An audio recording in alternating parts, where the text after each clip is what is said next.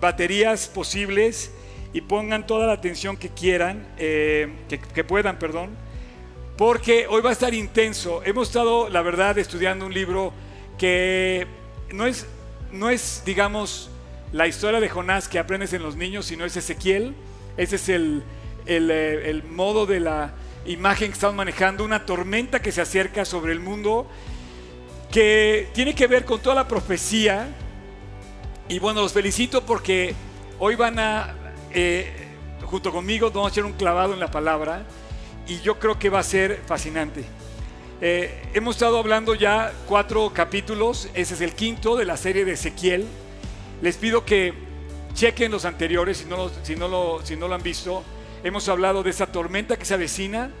Eh, en este momento el mundo está viviendo una calma antes de la tormenta, pero viene una tormenta profetizada de parte de Dios.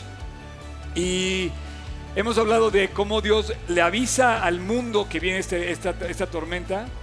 Y no, la profecía nunca va a ser para que nos dé miedo, sino más bien para que Dios nos mueva hacia Él. Eh, quiero, quiero felicitarte de una manera muy especial que estés aquí hoy con nosotros porque eh, la idea es esa, que Dios te mueva hacia, hacia Jesús. Eh, el mundo está cansado de religiones, pero nunca te cansas cuando tienes una relación con Cristo. Cristo satisface a tal grado que es una copa, dice Salmo 23, que rebosa y que no se agota, que es una fuente de agua que salta para vida eterna. Entonces, esto no es para que tengamos miedo, sino para que estemos alertas y atentos a los tiempos que estamos viendo en las, en las escrituras.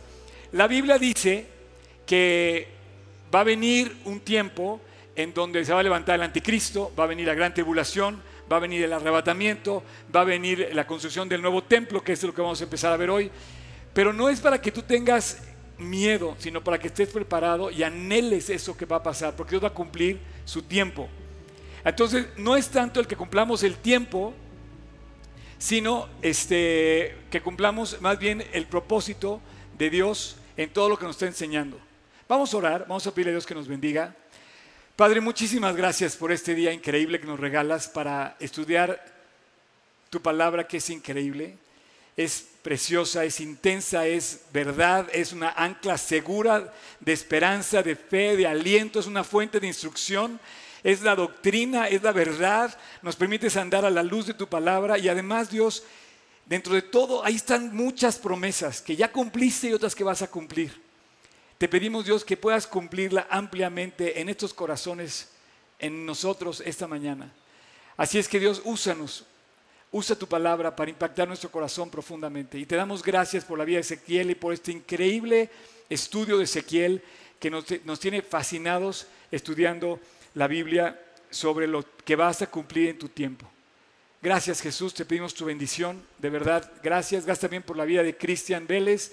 Bendícelo a él, a su esposa y Bendice el ministerio que ellos tienen eh, predicando tu palabra en tantos lugares. Gracias por todas las puertas que le sigues abriendo a este país para que más gente te conozca. Bendito seas Jesús, en tu precioso nombre te lo pedimos. Amén. Bueno, eh, así es que prepárense, vamos a, quiero que pongan su Biblia en el capítulo 40 de Ezequiel y eh, vayan ustedes avanzando eh, junto conmigo. Hoy vamos a ver algo fascinante. Eh, si has eh, tenido contacto alguna vez con lo que quiere decir la construcción del tercer templo en Jerusalén, vas a estar más o menos con la relación hacia lo que vamos a estudiar hoy.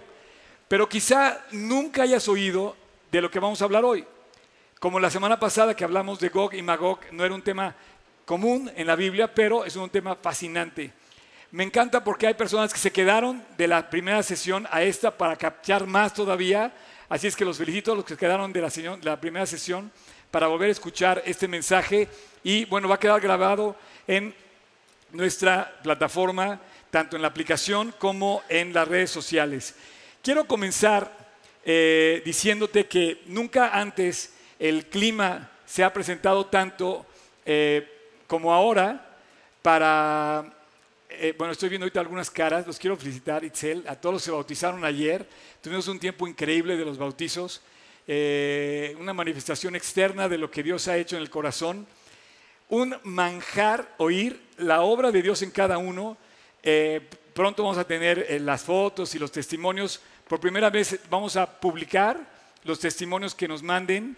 Mándenos los testimonios de ayer para poderlos también subir a la, red y ustedes puedan leer la historia de todos los que se bautizaron ayer, que es increíble. Así es que si lo tienes, mándame correo, eh, tu testimonio, ya lo dije, y lo vamos a subir a la página de Facebook para que todos se puedan, puedan ver a Cristo transformando las vidas de todos eh, los que se acercan a Él. Es lo que hace Dios.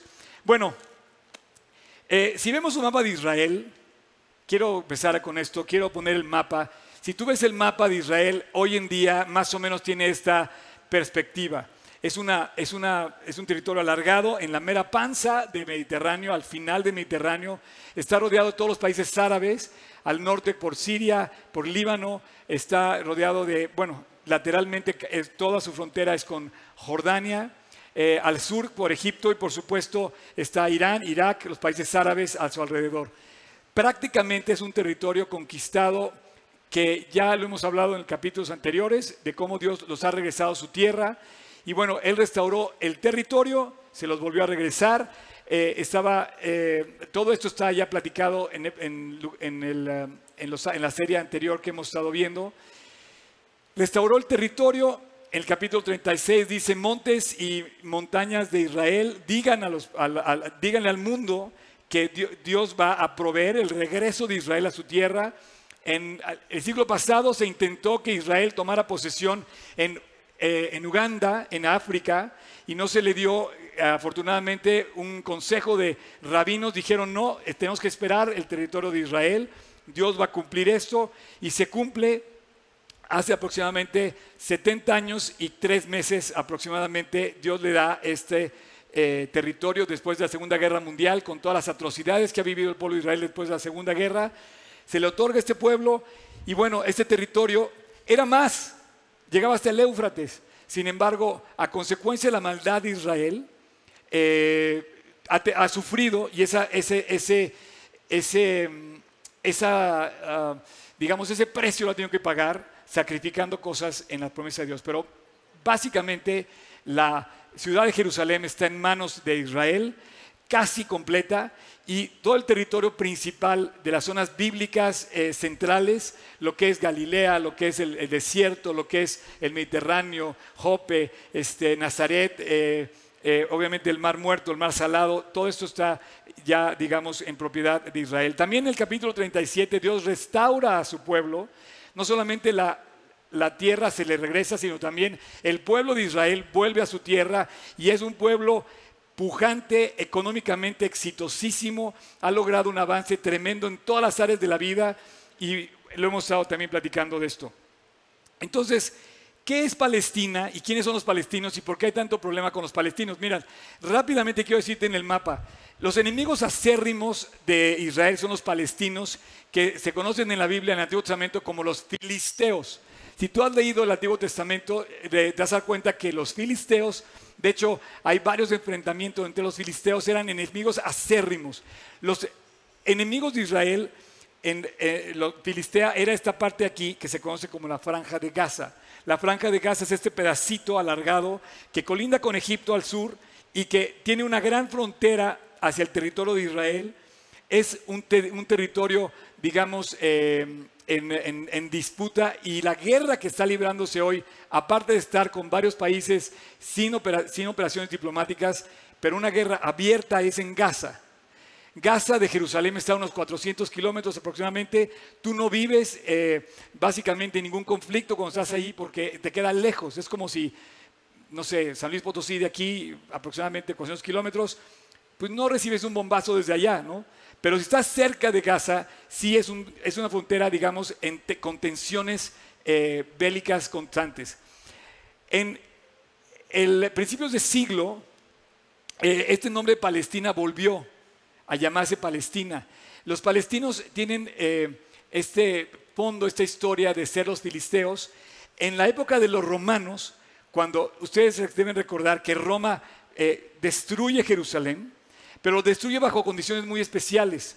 Si tú te acuerdas, hemos estado hablando de que eh, Jesús entra al templo, entra al templo y dice eh, esta frase, Si quieres poner, por favor, la, la imagen del templo Job, la, la imagen de la gráfica de National Geographic. Bueno, la otra. Este, esto es fascinante. Jesús, esta es una gráfica que hizo National Geographic, se me hace increíble. La verdad, eh, los que más o menos están al tanto, y qué bueno que se acercaron los que están cerca, porque eh, esto, es, esto es algo muy denso de la historia de Israel. Este es el primer templo, el Salomón, este es el segundo templo, el templo de Herodes, esto es lo que está actual, la, mezquita de Omar y la mezquita de Al-Aqsa. Y esto es de allá donde se ve que estuvo el sacrificio de la roca cuando Isaac es sacrificado por Abraham, iba, iba, a morir como sacrificio. En ese lugar es donde está la roca, por eso se llama el domo de la roca, porque hay una roca dentro. Hay una roca dentro que es la roca de Abraham con Isaac. Y sobre esa misma roca está construido, digamos, estuvo construido primero el templo de Salomón y luego el templo de Herodes. El templo de Salomón es esta condición más o menos, lugar santo, lugar, perdón, lugar santo, lugar santísimo, el atrio, los sacrificios y los altares. Está aquí, más o menos se ve la, dimensión, eh, ¿cómo se dice? El terreno geológico del monte Moriah. Sin embargo, Herodes, este es destruido en una primera eh, eh, parte y Herodes lo reconstruye después de los babilonios, lo reconstruye queriendo quedar bien con la nación de Israel. Él se da cuenta lo mucho que aman los judíos el templo y dice, vamos a ganarnos a la nación siendo gobernador de Judea. Herodes siendo gobernador de Judea, dije, vamos a engrandecer el templo y él no solamente construye el templo, sino construye todo un centro comercial alrededor donde se vendían los sacrificios, los, las este, los, animales, las palomas, todo esto. Y él sabía que al reconstruirles esto a los judíos, obviamente los iba a tener en la bolsa. Y que además la generación comercial de movimiento económico que iba a darse iba a representar un ingreso adicional para lo que es, eh, digamos, el reino de que él gobernaba, Herodes. Cuando Jesús entra a Jerusalén, entra en esta plataforma y entra por la puerta dorada olvídense todo lo demás, pero aquí ahí está el valle de Cedrón y enfrente donde yo estoy parado aquí está el monte de los olivos.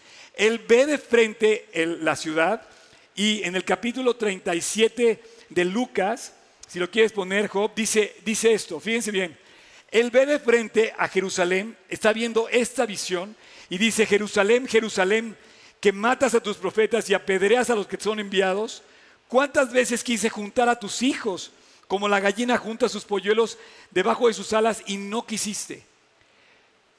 Eso es bien importante porque Dios sabe que Israel se ha negado a aceptar al Mesías, se ha negado a aceptar a Dios y toda la calamidad que en la historia ha sufrido el pueblo de Israel es producto de no haber querido aceptar el llamado de Dios a los profetas.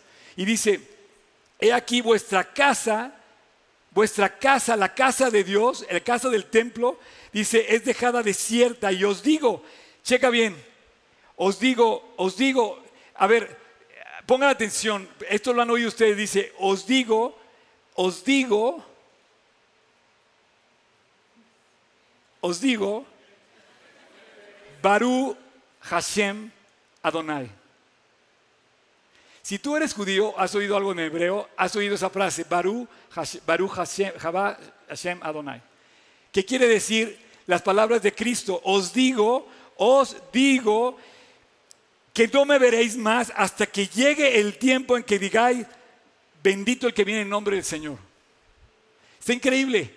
Dios dice que en su momento la gente va a decir, bendito el que viene en nombre del Señor. Y ahorita lo que quieren los judíos es que venga el Mesías. Están en el 5700 y fracciones esperando que venga el Mesías. Baruch Hashem. Están esperando, bendito sea. Dice, va a llegar el momento donde van a decir, bendito el que viene en nombre del Señor. Dice, pero ese soy yo. Dice Jesús, yo soy Mesías, yo soy Yeshua el Mesías. Sin embargo, eh, Israel no acepta a Jesús como Mesías, por lo cual hay que dar las gracias a Israel. Porque si lo hubiera aceptado como Mesías, tú y yo no hubiéramos tenido manera de salvarnos. Dios tenía este plan para que Él muriera como Mesías sufriente, muriera en la cruz, en el sacrificio, que es voy a poner otra vez la gráfica del templo, y que muriera en eh, eh, todo, este, todo este proceso donde, donde estaban los altares del sacrificio, eh, aquí afuera también, era donde iba a expiar el Mesías sufriente como cordero que es llevado al matadero, como el cordero de Dios que quita el pecado del mundo, como el cordero de la Pascua, iba a sufrir por salvarnos. Así es que eh, Jesús entra a ese, a ese templo y dice, no quedará piedra sobre piedra. Bueno, no hay piedra sobre piedra. Si tú vas a Jerusalén, esta es la fortaleza Antonia, esto es donde llevaron a, digamos, al pretorio a Jesús cuando fue su, su eh, juicio de noche. Este es el pináculo del templo, ¿se acuerdan cuando Jesús relata el, en, el, monte de la tentación, dice que es llevado al desierto y después es llevado al pináculo del templo.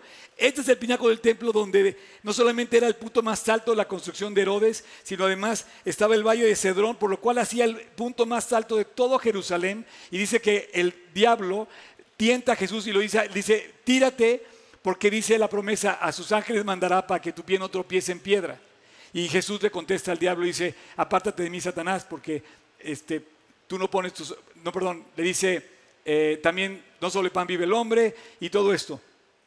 Bueno, todo esto que estamos viendo hoy, hay una inversión tremenda en el pueblo de Israel hoy por hoy por Baruch Hashem Adonai. Quiere decir que quieren venir, que, venga ya el Mesías. ¿Quieren verlo? Puedes poner el anuncio. Este es un anuncio que, que, está en Israel. Se llama, eh, se llama, no hagas historia construye el templo. Vamos a ver este anuncio. Es un anuncio que sale, que se publica por el... Eh, no, el anuncio, el anuncio, el anuncio. Ups.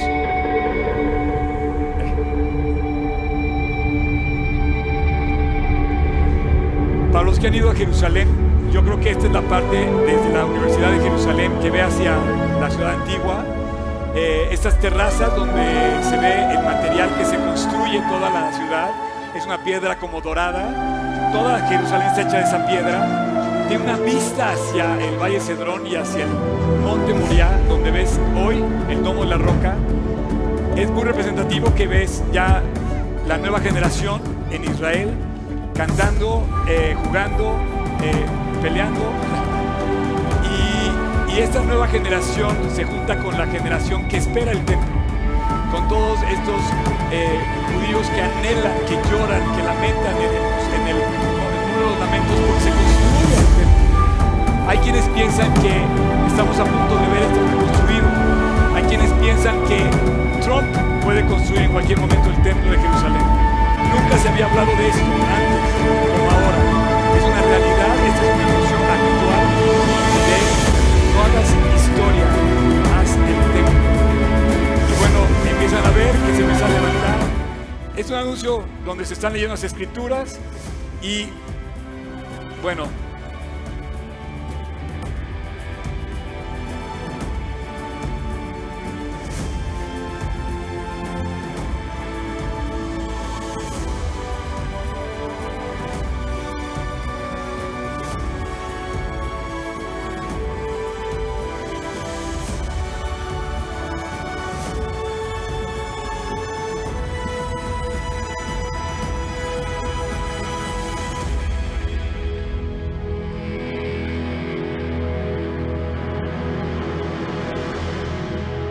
ahí si quieres.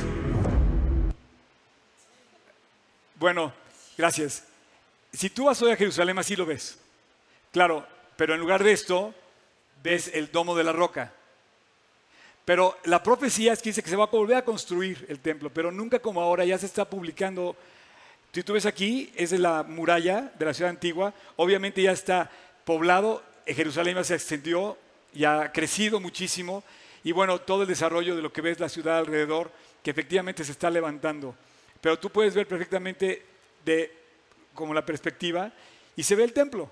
Vamos a ver así el tercer templo. Ahora, antes deténlo tantito. The Temple Institute, el templo, el, el, el, quiero, quizá tú estás aquí por primera vez, quizá no sabes de qué estoy hablando, quizá no tienes la menor idea de qué estoy hablando, o quizás sí sepas. Pero estoy hablando del termómetro de Dios en base a la profecía. Estamos hablando de profecía y si hay una manecilla en el reloj de Dios que apunte hacia los, a los tiempos de Dios es el tercer templo. Como judío, tú hablas del primero, segundo y tercer templo. Hablas del templo de Salomón, el segundo, el segundo templo, el templo de Herodes, y el tercer templo como el tercer templo. Eh, como cristiano, hablas del templo de la época de Cristo, pero como judío no puedes decir eso porque pues no es, pero es la época de Cristo, el segundo templo coincide, el templo de Herodes. Sin embargo, el tercer templo, el tercer templo no se ha construido, pero está a punto de. Ahora, tan está a punto de, tampoco vais a decir, oye, ya están construyéndolo. No, no, no. Esto no se ha levantado todavía. Sin embargo, los planos, el deseo, el anhelo es el punto más alto de la vida del pueblo de Israel de reconstruir el templo. Ahora, vamos a ver el capítulo, vamos a verlo, vamos a verlo, pero vamos a ver el capítulo 40 al 43 de Ezequiel, la descripción, eh, eh, aguánteme tantito, la descripción exacta de, esta, de esta estructura del tercer templo. Hay quienes dicen que el tercer templo se va a reconstruir o a levantar conforme a lo que dice Ezequiel 40, 41, 42 y 43.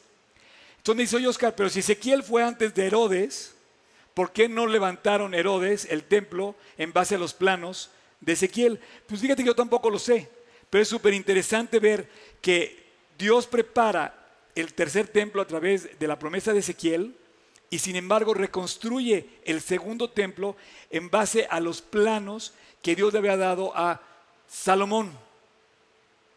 ¿Ok? Y a David.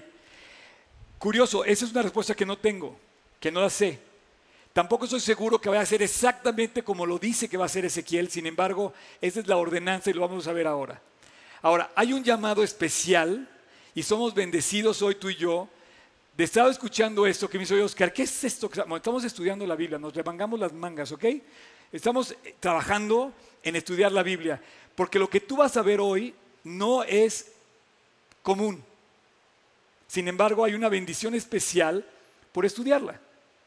Ok, antes de entrar al plano de Ezequiel, que hay un, material especial que está preparado para que lo veamos, te quiero presentar, esto más o menos se publicó en el 2015, hace tres años, con el Instituto del Templo, se llama The Temple eh, Institute Foundation, que es un instituto llevado por rabinos especiales en esto que han eh, no solamente eh, levantado los planos y, la idea de reconstruirlos, sino también todos los vestuarios de los sacerdotes, la vaca, la sana, la vaca roja para hacer los sacrificios, y que se sigue, digamos, eh, llamando a los descendientes de los levitas para que se instruyan en cómo restaurar el sacrificio y la ofrenda de la cual habla Daniel 9, 28.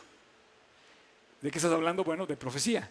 Daniel 9:28, Daniel, eh, perdón, Mateo 24, ambos hablan de restaurar el sacrificio y la ofrenda. Para restaurar el sacrificio y la ofrenda, en un único lugar donde se puede restaurar, solamente puede pasar en el tercer templo. Vamos a ver ahora los planos. Este es render.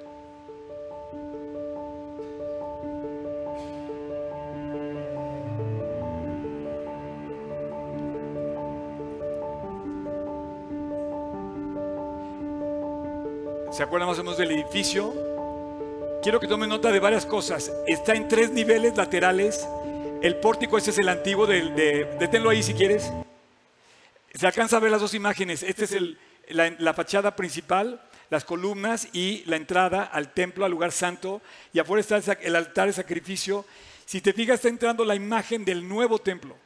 Quiero que tomen nota de varias cosas. Adelante. Ese es el proyecto del nuevo. Se sube, hay ocho escalones marcados así, los eh, atuendos de los sacerdotes. Y luego el render navega. Quiero que cheques la escalera de caracol. Quiero que cheques el pasillo. Esta es una referencia al antiguo, al de Herodes. Sin embargo, ahorita van a poner la nueva imagen. Tres pisos.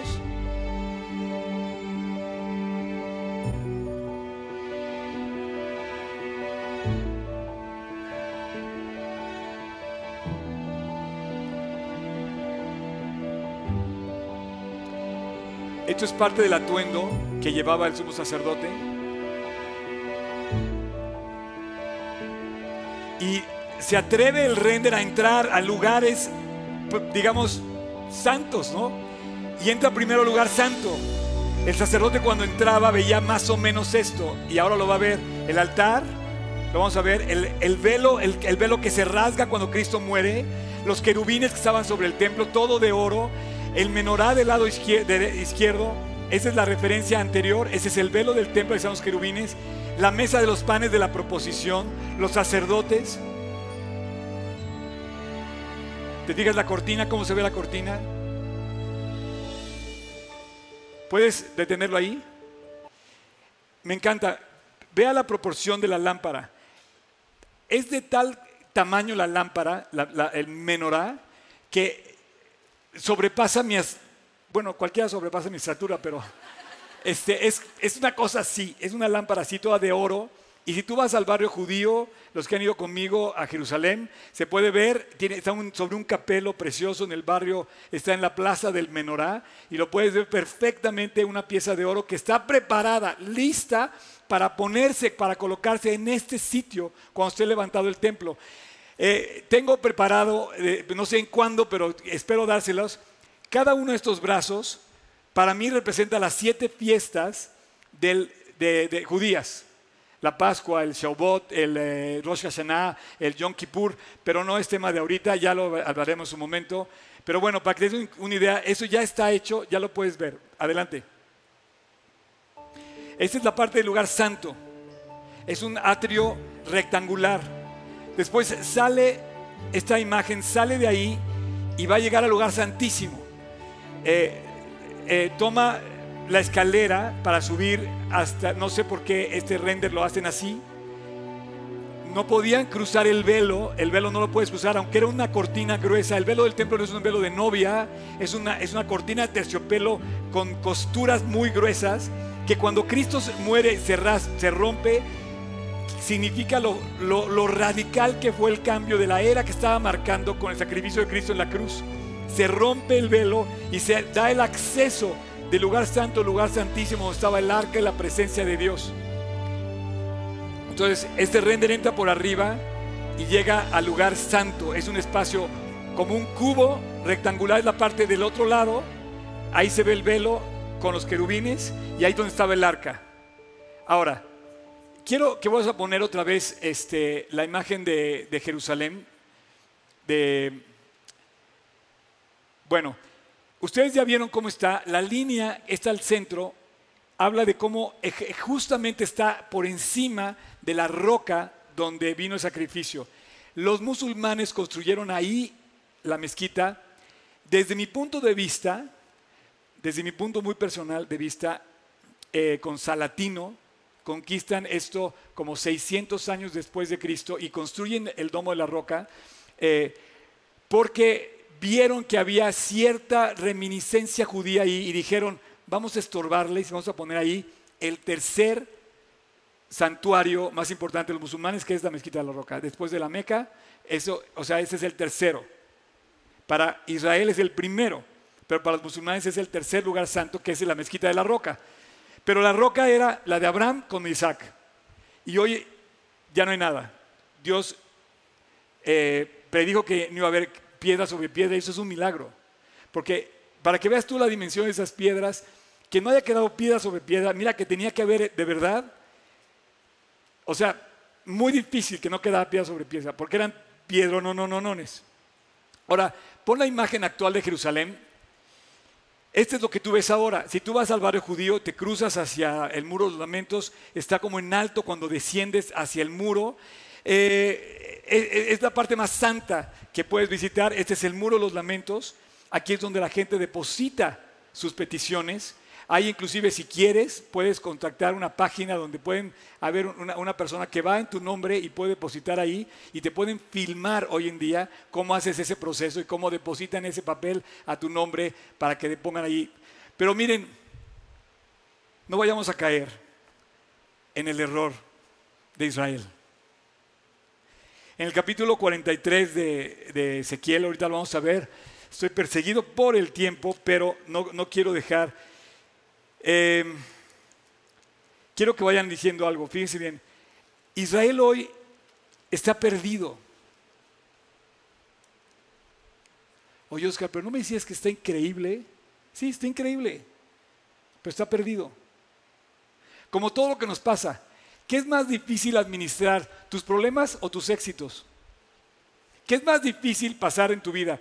¿Las pruebas o las victorias? Fíjate, muchos resisten las pruebas, pero muy pocos resisten sus victorias. Tú nada más checa cuántas veces has tenido éxito te has olvidado de Dios. Cosas, fama, eh, propiedades, eh, títulos, y eso nos aleja de Dios. Hoy en día estamos viendo Israel en su tierra, el pueblo está restaurado, la economía está pujante, pero moralmente el pueblo de Israel está lejos de Dios. Como cuando Cristo se despide de Jerusalén y dice, Jerusalén, ¿cuántas veces quise llamarte y no quisiste?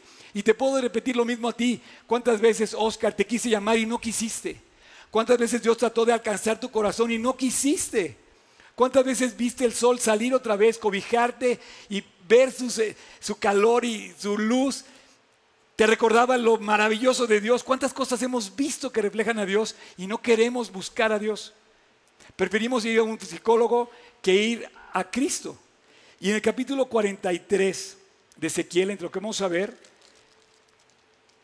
el versículo 5 dice, perdón, el versículo 4 dice, y la gloria de Jehová entró en la casa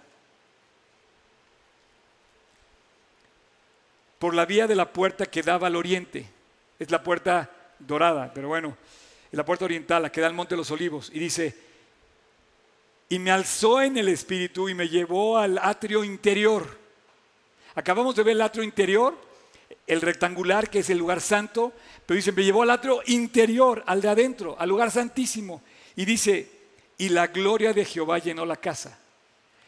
Quiere decir que en la visión de Ezequiel dice, se levanta el templo y se restaura también moralmente la nación. Ahorita está levantada la economía, levantada los, linderos de, Israel, pero no está levantada el, espíritu en Israel. No, no están buscando a Dios. Aún todavía estamos en los tiempos de los gentiles, veíamos la semana pasada, los tiempos en los que tú y yo somos la iglesia que estamos llamados a predicar el Evangelio. Entonces, no vayamos a caer en la trampa de Israel que dice que Dios está con él y sí está con él, pero solamente se quedaron con lo económico.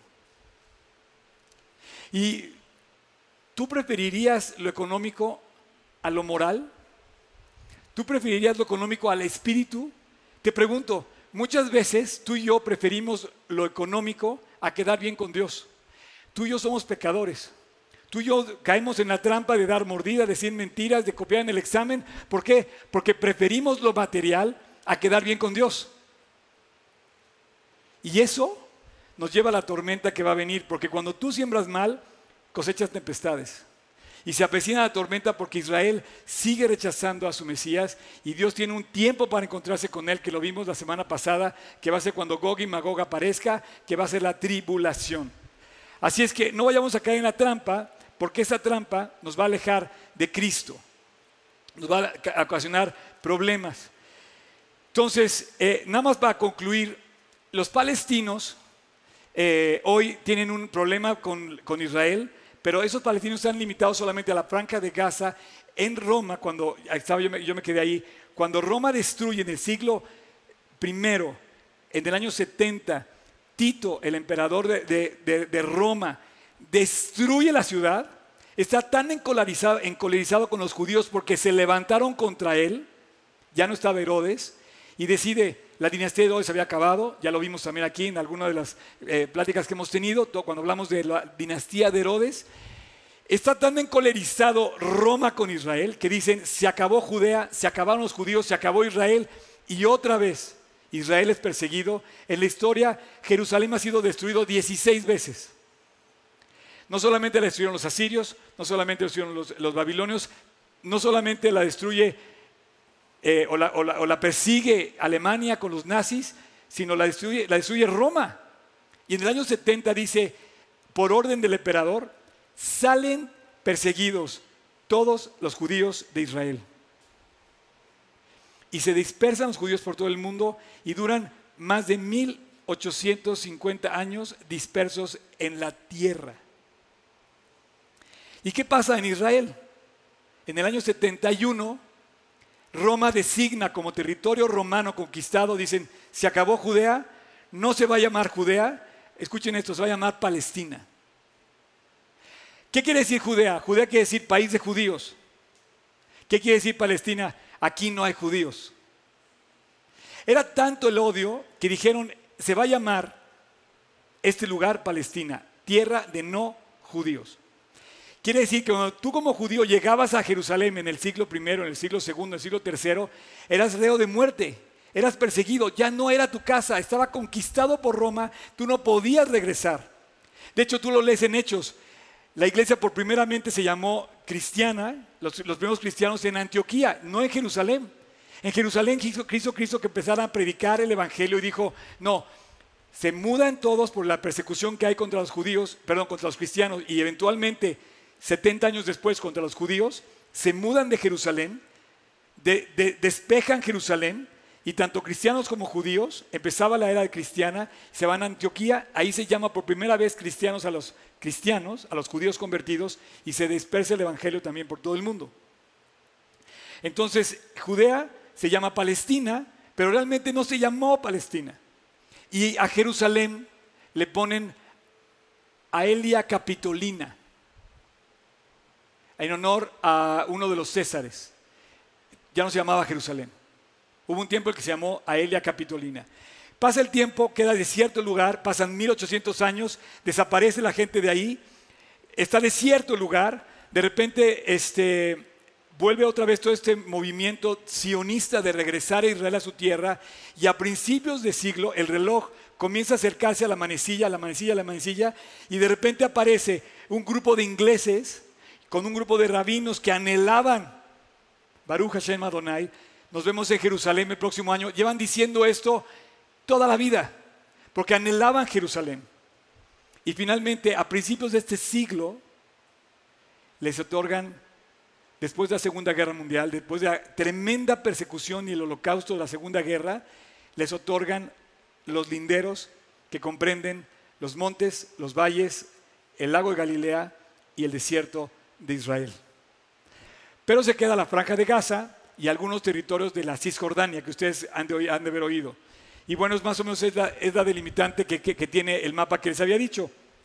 Entonces, cuando se vuelve a otorgar este, este territorio en este, digamos, siglo, se retoma el término palestino, como diciendo que todo el territorio era palestino, y no es así. ¿Puedo volver a poner el mapa?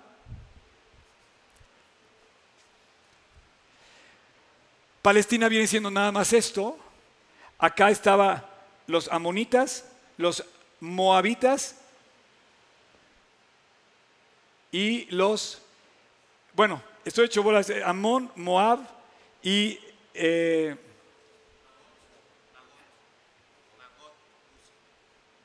ah, sí, sí, sí. Bueno, vimos el mapa.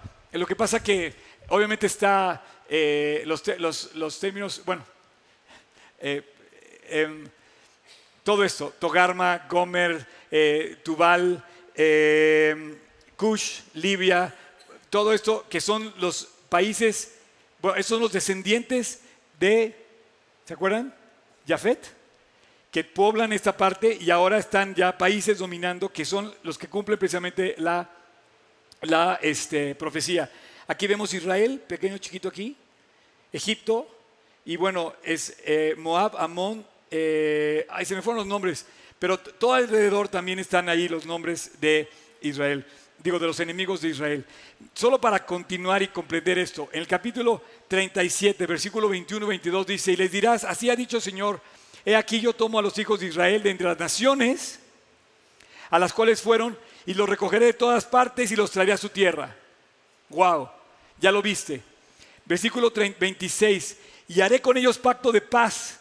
Pacto perpetuo será con ellos y los estableceré, los multiplicaré y pondré mi santuario entre ellos. Entonces está hablando Dios en el capítulo 37 de Ezequiel que Dios va a regresar al santuario y que viene el santuario.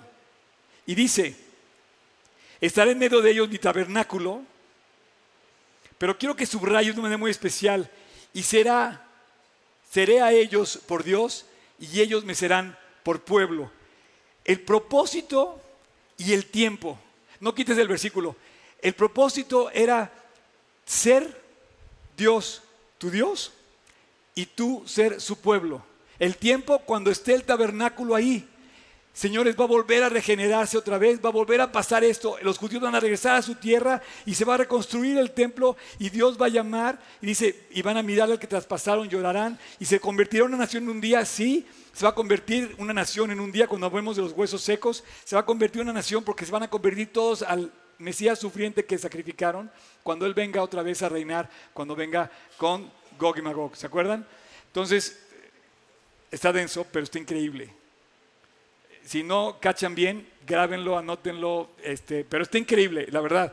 Ahora, no vayamos a caer en la trampa. La trampa es perder de vista esto, que tú tengas a Dios como tu Dios, que Israel tenga vida con Dios, relación con Dios, no una religión con Dios. El problema hoy con el mundo es que hay religiones. El propósito de Dios era que hubiera una relación, que tú seas amigo de Dios y que Él sea tu amigo tuyo, que tú seas su pueblo y que Él sea tu Dios. Es más, si lees Apocalipsis capítulo 20, 21 y te dice, he aquí la casa de Dios con los hombres y Él mismo morará con ellos. Cuando, cuando dice que va a descender la nueva Jerusalén, dice, por fin por fin el verdadero hogar de Dios, la casa de Dios, descender como una esposa ataviada para su marido. Dice, enjugará a Dios toda lágrima de los ojos de ellos, porque es lo que quiere hacer Dios contigo. No te quiere poner una religión porque Él quiere abrazarte, enjugar tus lágrimas, alentarte, comprenderte y guiarte. Entonces el propósito de Dios siempre ha sido tener una relación contigo. Dice, voy a volver a repetir el versículo, dice, estará en medio de ellos mi tabernáculo y seré para ellos Dios y ellos serán mi pueblo. Y después aquí viene la gran noticia, versículo 28 dice, y sabrán las naciones, todo el mundo, y ahí incluye México, China, África, Europa, Asia, los árabes, sabrán las naciones que yo, Jehová, santifico Israel estando mi santuario en medio de ellos. Así es que vemos todo esto y lo estamos viendo como una transmisión en vivo. Eh, como cuando veíamos el fútbol. El fútbol lo veíamos en vivo, veíamos el momento exacto, el instante donde metieron el gol los mexicanos, los estadounidenses, los, eh, eh, todos los que metieron goles, lo veíamos en el momento y decíamos, we are watching live este partido. Bueno, we are watching live Ezequiel en la vida. Señores, es para ponernos a temblar, para ponernos que se nos ponga la piel chinita y decir, Dios, estoy listo. O sea, no estoy hablando de historia, no estoy hablando de arquitectura, no estoy hablando de lo que va a pasar, estoy hablando de que Dios está por venir. Y si no viene, a lo mejor te sorprende como ladrón en la noche. Y bueno, eh, Vete a Oseas 5, por favor, Job. Y dice, fíjate bien, andaré y volveré a mi lugar hasta que reconozcan su pecado y busquen mi rostro. Y en la angustia me buscarán. Aquí es donde te decía yo que es más fácil ubicarnos con Dios cuando hay problemas que cuando hay éxitos. Tendemos a olvidarnos de Dios cuando tenemos una pareja y estamos, estamos enamorados y decimos, no, ya buscaremos a Dios en otro lugar o en otro momento. O tendemos a olvidarnos de Dios cuando económicamente estamos bien o cuando pasamos los exámenes, cuando tenemos éxito. Y es más difícil administrar el éxito porque nos olvidamos de Dios. Y dice Dios, tienen que reconocer su pecado y tiene que buscar mi rostro.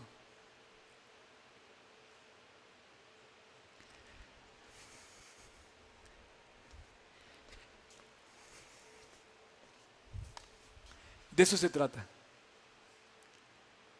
Todo lo que estamos viendo en, en, Ezequiel se trata de que reconozcas tu pecado y busques su rostro. Porque si lo analizas, ¿qué es lo que te ha hecho llorar? ¿Qué es lo que te ha llevado con el psicólogo? ¿Qué es lo que te ha hecho angustiar? ¿Qué es lo que tienes temor? Nuestro pecado. Pero el momento que buscamos a Dios, el momento que, nos conectamos con Dios, ayer estaba hablando con un psicólogo. Fui a ver al psicólogo, ¿ah? No, no, no, no, no. Eh, estábamos platicando, le dije a un joven, ¿qué estudias? Me dice, psicología. Le digo, ¿ya le hice la Biblia? Me dijo, no. Le digo, error número uno de un psicólogo es dejar de leer la Biblia. Me dice, ¿por qué? Le digo, porque tú quieres que la gente que tú vas a atender sea feliz, encuentre su realización, se descubra a sí mismo. Eh, eh, le digo, pero no puede pasar eso en las fuerzas de ningún hombre. ¿Qué libro quieres recomendar? El único que cambia las vidas, el único que hace milagros, el único que transforma es Cristo. Le digo, mira, champ, vengo de vengo de escuchar 40 testimonios de personas grandes, chicos, jóvenes, adultos, todo, viendo cómo dejaron drogas, se reconciliaron papás, encontraron satisfacción, salieron de la depresión. Dímelo. Hasta futbolistas había ahí dando testimonio. Increíble.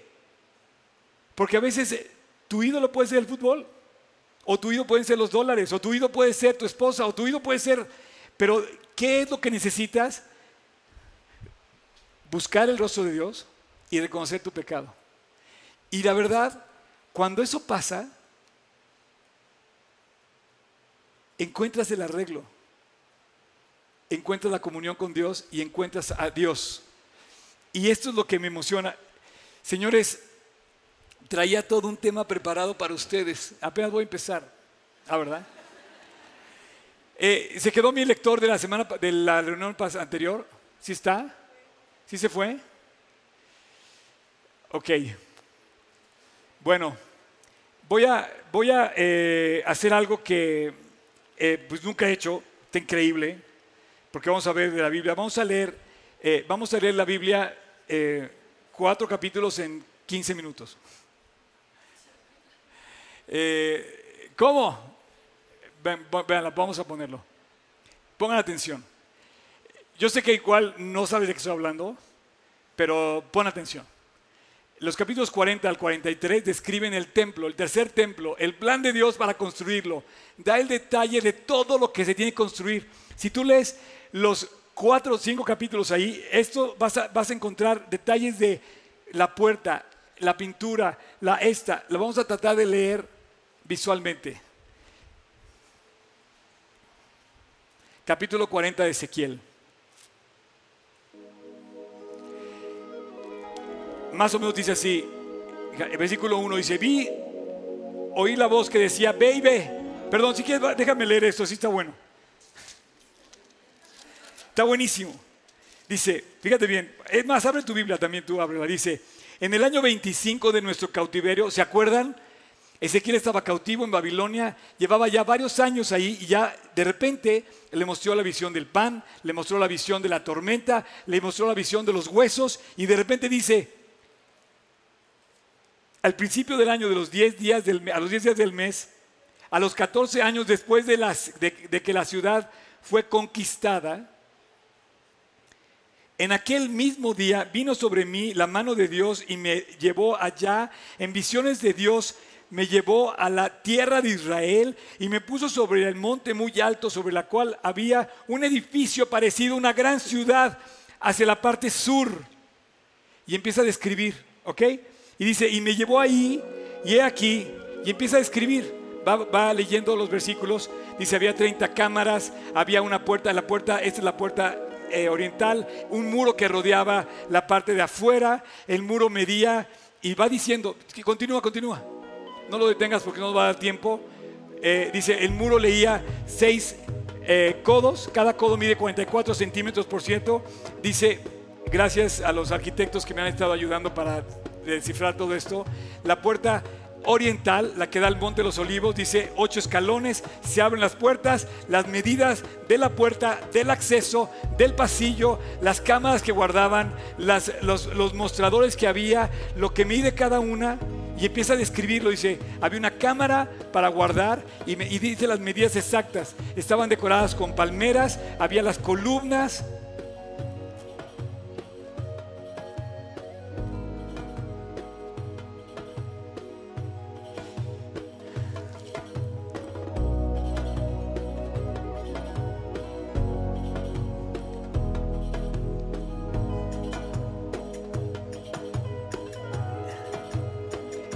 Dice, deténlo así, por ejemplo, deténlo ahí. Deténlo ahí.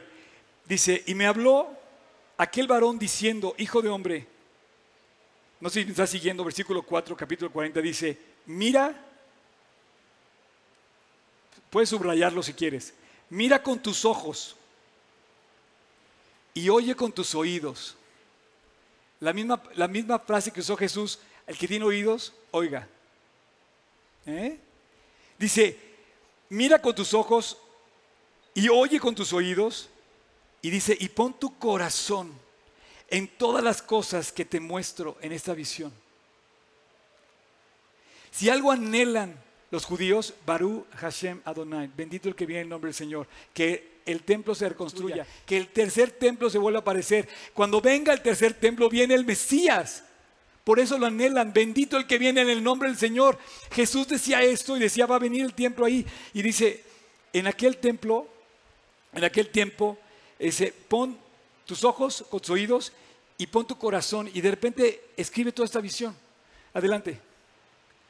Y entonces escribe las columnas, las palmeras, las seis cámaras, las puertas, el pasillo, los materiales. El trabajo de esta empresa que hizo estos videos, la verdad se me hace espectacular. Eh, cómo nos lleva a comprender lo que, lo que dice, que, que describe la, lo describe a detalle. Te dice qué altura va a tener, el ancho del techo.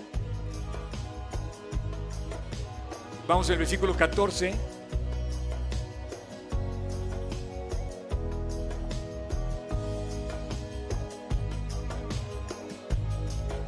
Dice que van a estar unas ventanas estrechas.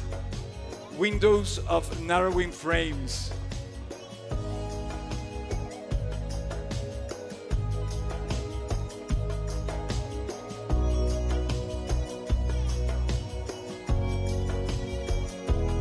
Estamos leyendo la Biblia con los ojos. Y bueno, describe el atrio, el atrio por fuera. Eh, aquí se ven las cámaras que describe el altar de sacrificio, las tres puertas, la norte, la sur y la oriental. Los lugares donde iban a comerse los sacrificios por los sacerdotes.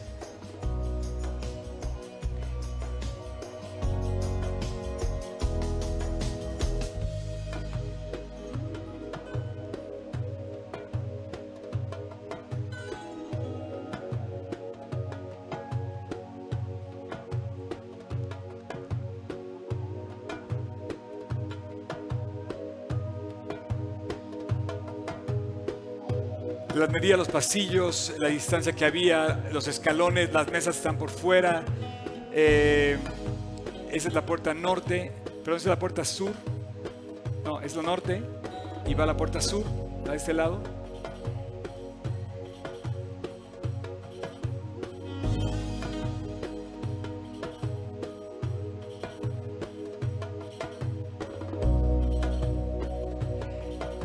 Y esta es la puerta, digamos, oriental. Eh, vamos a ver el interior.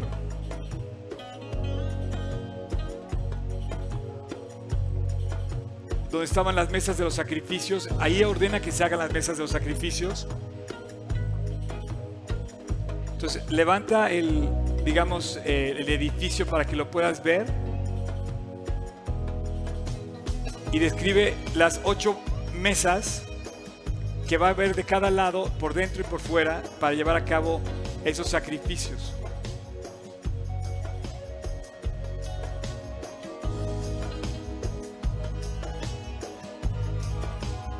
Cada mesa también describe cómo debe ser.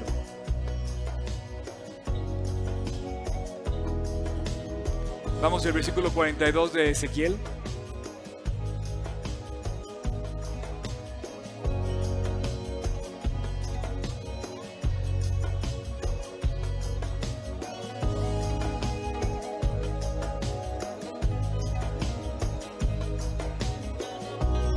Cámaras de los que alababan, no puede haber relación con, con Dios sin agradecer en alabanza y en, y en adoración se ve ahí el sacrificio, el, altar de sacrificio, ahorita lo va a describir, y aquí entra al, edificio principal.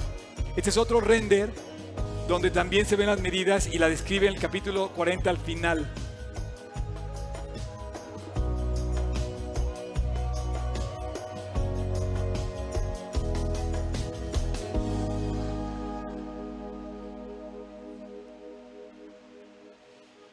Vamos a ver el siguiente, capítulo 41.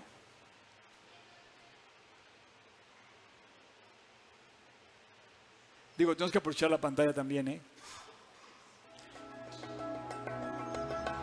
Aquí describe el interior del edificio principal. Habla de los codos, de la entrada, de la puerta. Eh, y, nos va a meter también a otro render parecido al que vimos hace rato, donde describe a, detalle las medidas de la cámara. Este es el lugar santo. Ahí se ven los querubines y las palmeras que se describen 40 codos de largo por, 40, por 20 de ancho, es un lugar rectangular. Y dice, y el lugar santísimo, el más santo, está adentro de cómo lo pasas. Entonces es un cuadro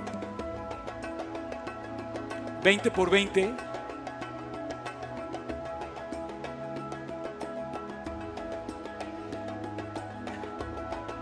Aquí están los tres niveles que vimos hace rato, el lugar santo y el lugar santísimo, el rectángulo y el cuadrado. todas las 30 cámaras que describe alrededor, los tres pisos sobre cada alrededor, las ventanas por fuera que están cubiertas de madera, así lo describe. Los pisos como están salidos de tal manera que el piso de arriba es más alto que el piso de abajo. La escalera de caracol también la describe tal cual así. ¿Se acuerdan que lo vimos también en el otro render?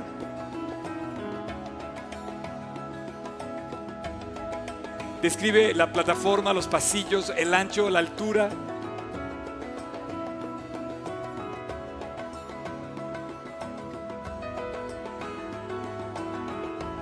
Son como varios edificios en el conjunto, cómo, se, cómo estaban la distancia entre cada uno de ellos, de qué forma eran y cómo estaban construidos.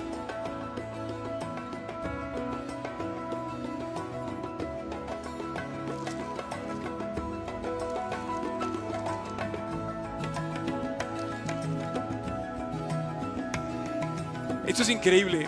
Alguien puso atención y dijo, hijo de hombre, ve con tus ojos, oye con tus oídos y pon tu corazón estas cosas. Se pusieron a hacer esto para que tú y yo lo tengamos fácil. Dios te va a pedir cuentas de esto, ¿eh? Vas a decir, oye, estuviste en la increíble plática de Oscar Sotres y no pusiste atención. El humilde de mi parte, ¿verdad? Pero ve, o sea, Aquí hay un detalle, por ejemplo, hay una parte donde, donde dice, en el versículo 17 y 18, dice que la mitad de un querubín tenía el rostro de hombre y la mitad de rostro de león. No sé si lo alcanzaron a ver. Describe rostro de león y rostro de... Describe el, altar de madera con cuatro cuernos ahí alrededor. Describe las puertas para pasar. Dice que dos hojas de cada lado se abren y pasa. Todo esto está en Ezequiel. Describe el altar por fuera Vamos al siguiente, por favor.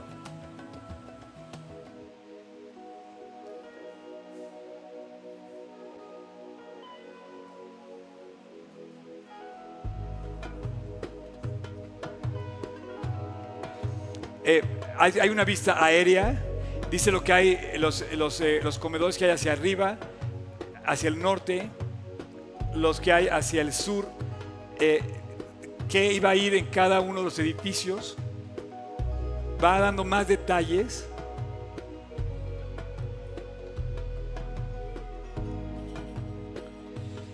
¿Quién es este bendito que viene en nombre del Señor? en, en un momento lo va a confundir Israel con el anticristo, porque el anticristo va a permitir que se construya esto. La orden va a venir del anticristo va a aparentar un acuerdo de paz y va a aparentar una reconciliación mundial con Israel de tal manera que se va a permitir que se construya este templo. Sin embargo, ahí va a venir la abominación desoladora de la que habló el profeta Daniel y va a decir, este, y va a quitar, o sea, la imagen de, o sea, va a poner su imagen. Si te fijas, no hay ninguna imagen, no hay ningún ídolo de ninguna forma, eh, porque solamente la presencia de Dios la que llenaba el lugar. Y finalmente capítulo 43.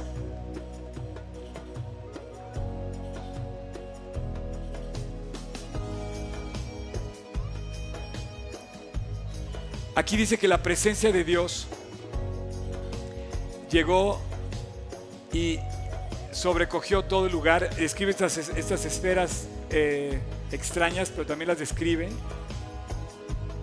Y finalmente eh, concluye el video. Y bueno, yo quería enseñarles esto porque hemos visto eh, describe el número de escalones, la forma en la que va a tener los, cada, cada eh, soporte, digamos, del altar.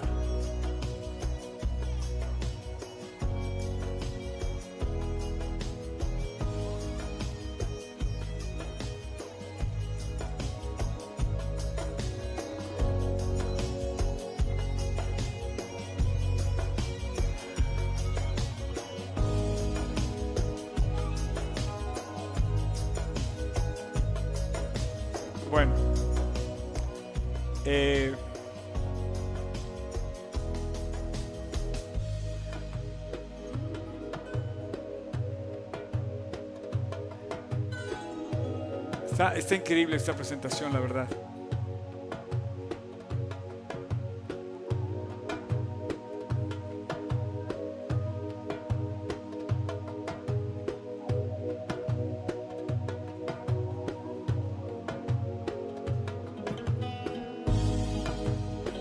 Bueno, eh, voy a pedir que se pongan de pie todos. Vamos a terminar esta reunión y les quiero dar las gracias por dejarme expresar. Me quedé muy corto, me faltó tiempo.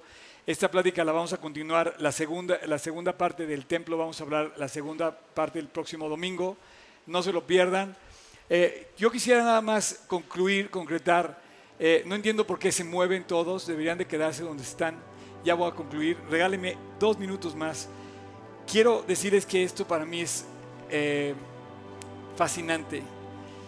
No sé qué piensen ustedes de lo que les acabo de presentar, pero eh, es, es, un, es como, como descubrir que alguien está esperando esto realmente. Sin embargo, yo no quisiera que nos, nos perdiéramos del regalo. Dice, y la gloria de Dios entró en la casa por la vía de la puerta que da al oriente y me alzó el espíritu y me llevó al atrio interior, ese lugar cuadradito que es el cubo, el lugar santísimo. Y dice, y he aquí que la gloria de Jehová llenó la casa. No vayamos a quedarnos con la idea material. Jamás estoy hablando de un templo. Israel, Israel se quedó con, con un templo y anhela un templo y está puesto todo su empeño en esto. Israel se quedó con regresar a su tierra y la verdad es un milagro que haya regresado a su tierra.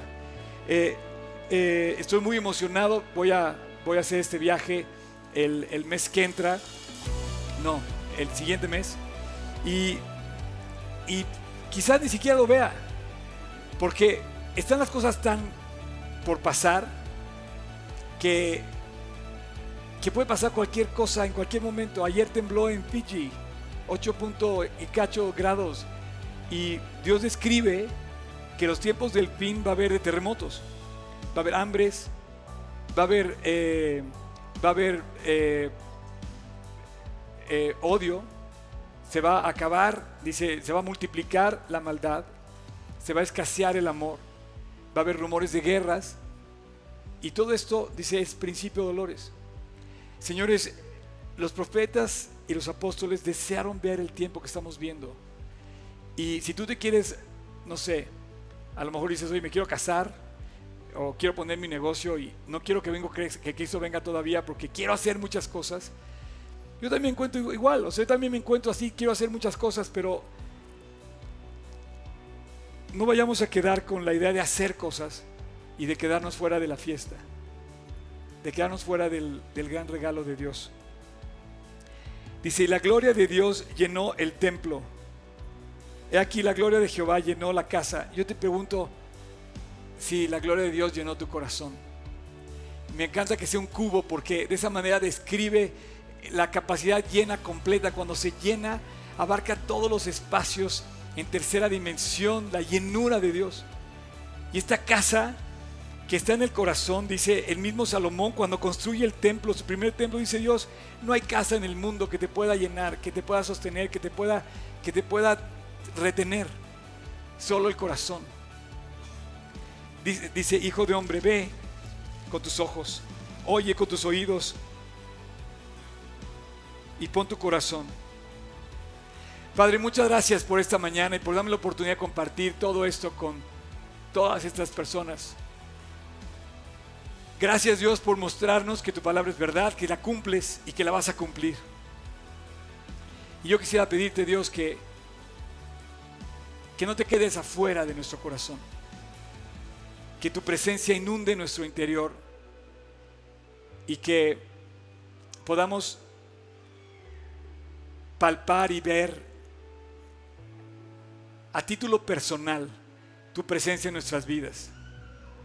Gracias Dios por cada persona aquí y porque tú tienes un plan para llenar su corazón. Y quiero orar contigo. La verdad, una oración es en tu corazón, es entre tú y Dios. No quiero que digas nada en voz alta, pero sí quiero que, como lo vimos hoy, reconozcas tu pecado y te vuelvas a Dios. Y quiero concluir con esta invitación de que la gloria de Dios se manifieste en tu interior. De nada nos sirve ver esto si no pasa esta enseñanza a lo que es nuestra vida. Ahí donde estás, yo te quiero pedir que... ¿Pueden apagar la música, por favor? Ahí donde estás, te quiero invitar a hacer una oración a ti el que sea. No te voy a obligar. Solo tú me estás escuchando en tu corazón y yo sé que Dios está hablando a tu corazón de alguna manera. Ahí donde estás, déjame concluir con una oración. Una oración donde tú y Dios puedan reconciliarse. Donde tú le puedas decir a Dios que llene tu vida. Y especialmente tú te puedas reconciliar con Él pidiéndole perdón de tu pecado. Dios hizo todo para salvarte Dios hizo todo para perdonarte y lo está cumpliendo. Lo cumplió y lo va a cumplir. Hoy está cumpliendo su promesa fiel de encontrarse contigo. Pero es un caballero y no te va a forzar. Él quiere que tú le abras la puerta de tu corazón y que tú le dejes entrar a tu santuario, a tu corazón y que su gloria inunde tu vida. Si tú quieres, aquí o si me estás oyendo en línea, te quiero pedir que le abras la puerta de tu corazón, le pidas perdón y lo dejes entrar. Voy a hacer una oración y el que quiera, en silencio, puede repetirlo en voz baja, en silencio. Señor Jesús, te invito a mi corazón. Quiero pedirte que tu presencia llene mi vida y sé que no lo merezco, pero te quiero pedir que me perdones. No merezco tu presencia, pero sí te lo puedo pedir. Sí te puedo buscar. Sí te puedo pedir perdón. Hoy te pido perdón, Jesús. Y acepto lo que tú hiciste en la cruz, en aquel sacrificio en el Calvario. Gracias, Cristo por aquel día que tú diste tu vida por mí.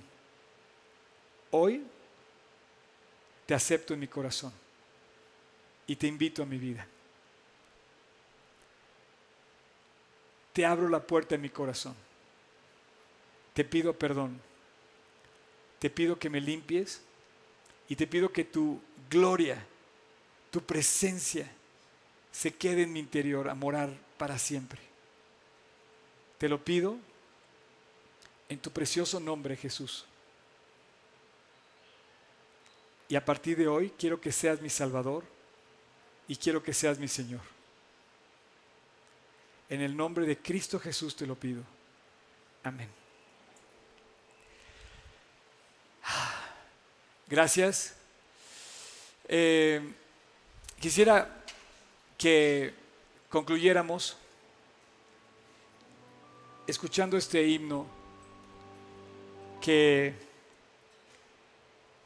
eh, me gusta mucho porque hoy, hoy el worship fue diferente. Hoy no estuvo la banda, no pudo estar toda la banda.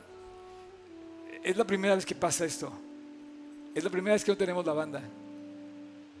Pero ustedes y yo podríamos cantar también. Y, yo no quisiera caer en la trampa de Israel, ni mi propia trampa de ver las cosas y no ver al que las da. Se llama Jesús, Jesús el Mesías. Y Dios dice que no quites tus ojos de Él, que te mantengas viéndolo en todo el tiempo. Si Él regresa mañana, o si se tarda 100 años en venir, si tú estás viéndolo, ¿qué importa qué pasa en Jerusalén? Dios está inundando tu vida con su presencia y su gloria está contigo. Este himno dice,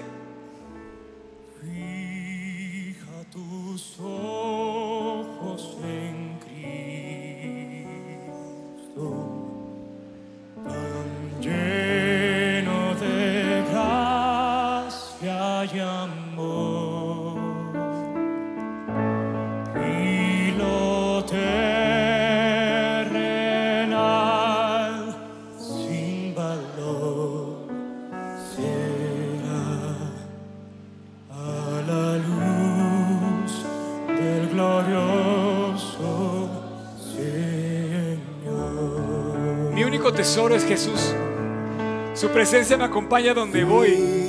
Cuando Cristo viene a tu vida, Él llena con su presencia y te dice que nunca los quites de Él. Te va a permitir ser Dios en los valles y en las montañas, en las tristezas y en las alegrías, en los fracasos, en las derrotas y en los éxitos. Cuando te vaya bien, cuando te vaya mal, todo pierde valor cuando Cristo está contigo.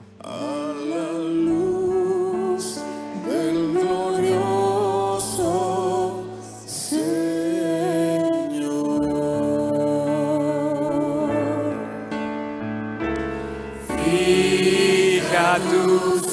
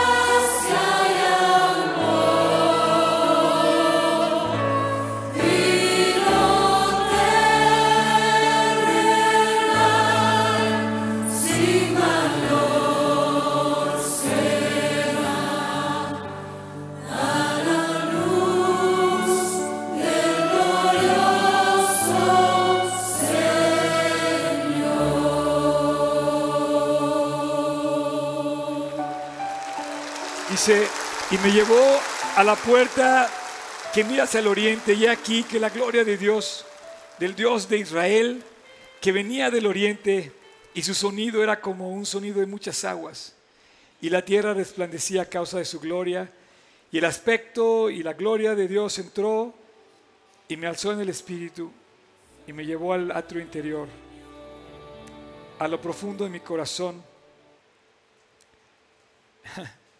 a tu corazón, y decía aquí que la gloria de Dios llenó la casa. Hoy no hay casa, pero hay corazón.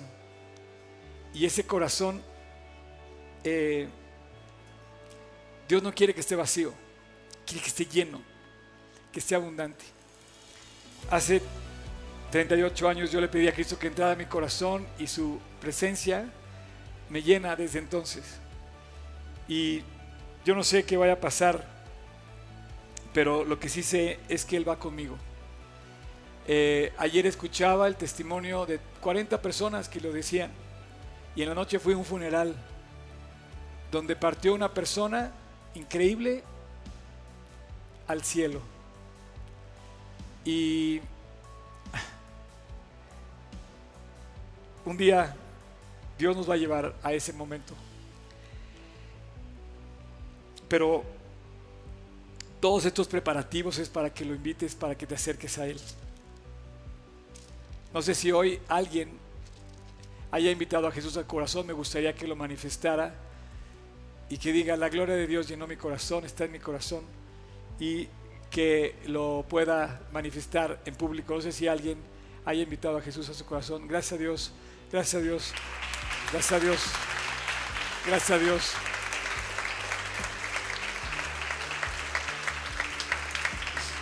Son, son cuatro personas y le quieren regalar aquí. Le vamos a dar un regalo. Eh, Jonathan, ¿verdad? Leonardo. Eh, soy, soy medio un poco malo para los nombres, pero a Dios no se le olvida el tuyo. Eh, Leonardo, ¿dónde está Cristo ahorita? En tu corazón. Te lo digo, ¿sabes por qué? Y lo mismo también para ustedes. Este, quiero, quiero decirte algo que también dice Ezequiel. Ezequiel es un profeta, ya vimos esto, te recomiendo que veas toda la serie, pero dice algo increíble. Dice, y pondré, escúcheme también acá, no sé si alguien más hoy invitó a Cristo a su corazón, gracias a Dios, aquí también. No sé si alguien más. Bueno, quiero, quiero decir, dice, eh, y pondré dentro de vosotros mi espíritu. La gloria de Dios es su espíritu. Si lees el libro de Romanos, dice que estamos alejados de la gloria de Dios porque su espíritu no mora en nosotros. Pero después dice Dios que lo que quiere es que su espíritu more en nosotros. Y dice, y pondré entre vosotros mi espíritu para que andéis en mis estatutos, guardéis mis preceptos y los pongas por obra. Y entonces habitaréis en la tierra que di a vuestros padres, y vosotros me seréis por pueblo, y yo seré a vosotros por Dios. Dios quiere habitar en tu corazón para mostrarse Él, Él en cada uno de ustedes y manifestarse ahí, en persona, en vivo, su gloria, su presencia. Es fascinante predicar la Biblia y es más fascinante cuando lo ves actuar en tu corazón. Dios los bendiga, de verdad, este, felicidades a todos. Nos vemos el próximo domingo. Acuérdense que vamos a continuar con el templo. No se lo pierdan, va a estar increíble. Esta es demasiada información. Gracias a los que se quedaron por segunda vez para quedar aquí. ¿Sirvió? ¿Sí les sirvió? Estuvo bueno, ¿verdad? Y bueno, todo este material está ahí, está listo. Lo que no está escrito en tu corazón, ese lo tienes que recibir. El material ahí está, está gratuito, lo puedes ver, lo puedes analizar, lo puedes estudiar. Pero cuando Cristo está en el corazón, ese sí es lo que vale. Voy a pedirle, voy a, pedirle a, Chris, a Chris que suba otra vez y vamos a despedir esto con una canción que me gustaría que cantáramos todos, ¿verdad, Chris? Ya, ya, este, ya saben. Ahora sí podemos cantar con más gusto.